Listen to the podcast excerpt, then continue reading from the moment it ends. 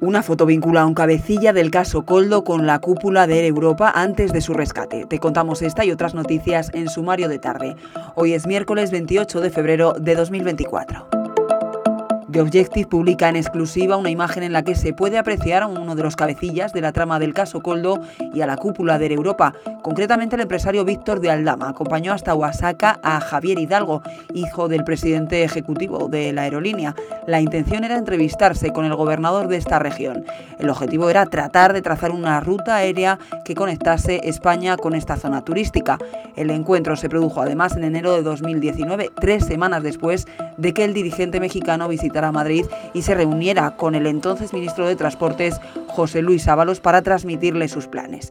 Casi dos años más tarde de aquella reunión, el gobierno rescató a la compañía.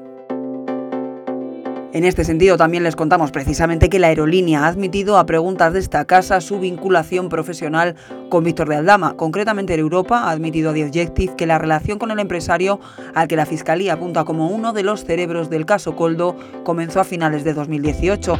No obstante, según aseguran, no fue hasta septiembre de 2019 cuando le contrataron como asesor externo. Mientras, el gobierno lleva tres años ocultando el detalle del rescate de Europa impulsado por Ábalos.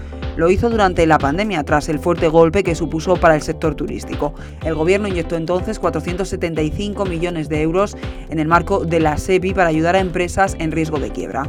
El Ejecutivo ha desestimado resoluciones del Consejo de Transparencia y también preguntas parlamentarias de grupos políticos en este sentido.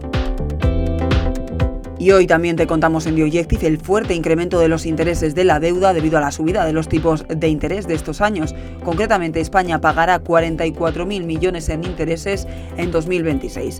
Esto es un 25% más. Este importe equivale a casi cuatro meses del gasto para sufragar las pensiones públicas. Las administraciones elevarán en 9.000 millones el coste en tres años pese a la prevista bajada de tipos. Lo dejamos aquí por hoy. Recuerda, tienes estas y otras noticias en theobjective.com. Volvemos mañana.